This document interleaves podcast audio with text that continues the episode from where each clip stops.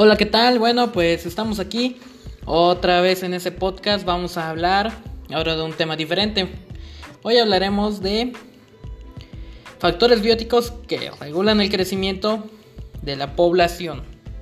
Así que pues vamos a darle.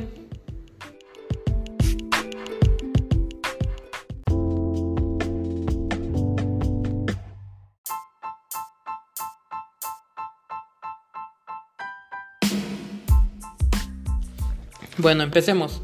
El crecimiento poblacional es un aumento o disminución de los individuos de una especie con el con el paso del tiempo, el cual se establece con la llegada y nacimiento de nuevos individuos y con la partida de otros por muerte o emigración.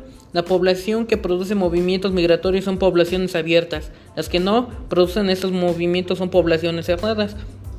Como ya es conocido, las tasas de natalidad, mortalidad, emigración e inmigración son determinantes en la densidad y el crecimiento poblacional. Estos son los factores demográficos. Ok, ¿qué otros tenemos? Pues los factores etológicos son comportamientos que con el paso del tiempo las especies han desarrollado y les permiten establecer relaciones con su mismo grupo y con las especies que comparten su hábitat.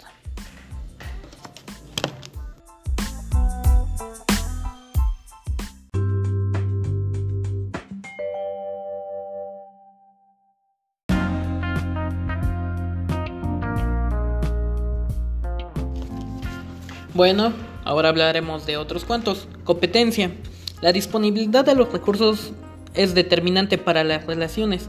Cuando no afectan la supervivencia, reproducción y desarrollo, no representa ningún problema. Eso es algo obvio.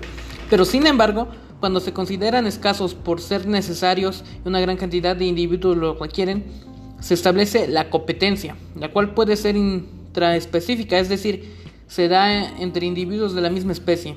Cuando disminuyen los recursos y aumenta la cantidad de individuos, la competencia se, intensifica entonces se inician competencias de pelea. Aquí el chiste es sobrevivir, tratar de ver quién es el más fuerte. Es una competencia en esto de la jungla, la selva. Vamos, en todo tipo de especies se llega a ver esto.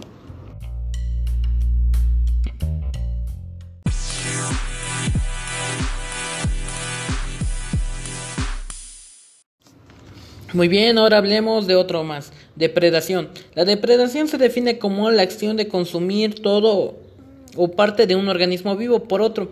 Esta definición generaliza la idea que a menudo se tiene de los depredadores. Acechan a su presa y la sorprenden con grandes mandíbulas y garras letales. En pocas palabras, esto es muy sencillo. Vas, haz de cuenta que tú eres un, tú eres el tiburón aquí en el mar. Vas todo normal. Lo siento, amigo. Estás a punto de ver a tu presa. Tú eres el depredador, así que vas y te comerás un par de pescados y con eso vas a subsistir. Imaginémonos si no hay... Estos tal vez habría muchos pescados, no lo sabemos. Pues así es esto de la población en el mundo marino.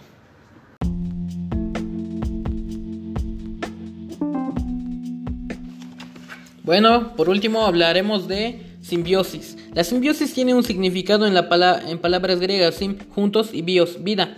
Para Lynn Margulis es la asociación íntima y prolongada entre dos o más organismos de diferentes especies. Existen varias formas de simbiosis. Una de ellas es el parasitismo, el cual el parásito depende únicamente de su hospedero para sobrevivir, alimentarse y reproducirse, ya que dentro de su cuerpo pueden realizar sus funciones vitales, aunque los hospederos desarrollan varias formas de contrarrestar la invasión de parásitos. Estos buscan a su vez formas de entrar al cuerpo les brindan las condiciones requeridas. En caso de que el hospedero desarrolle mecanismos, mecanismos para evitar ser dañado por el parásito, surge la relación que se conoce como comensalismo, que se define como el vínculo entre dos especies en la que una se beneficia sin perjudicar a la otra. Por ejemplo, el pájaro carpintero que hace su nido en los huecos de los árboles a los que no perjudica ni beneficia. Bueno, en pocas palabras, tenemos aquí, podría, podría decirse, dos, clases. Los parásitos que dañan, te lastiman. Haz de cuenta que de pronto se te mete un parásito, se va a alimentar de ti, va a subsistir, es más, se va a dentro de ti para cuando mueras, boom, vaya con alguien más y así, así. Algo parecido a lo que pasó en la película del hombre araña, no sé si la, hayan visto. Todo muy cool. Eh, Venom, que es el parásito, es un simbiote, vaya la redundancia, un simbiote. Llegó, entró a su cuerpo, se transformó en una persona mala y para variar ya todos han visto la película buena. Y los otros que ya les expliqué, como un pájaro carpintero que muy feliz está ahí en su casita, tala árboles sin perjudicar a, nadie. Y bueno, eso es todo por mi parte. Gracias por haber escuchado este genial podcast.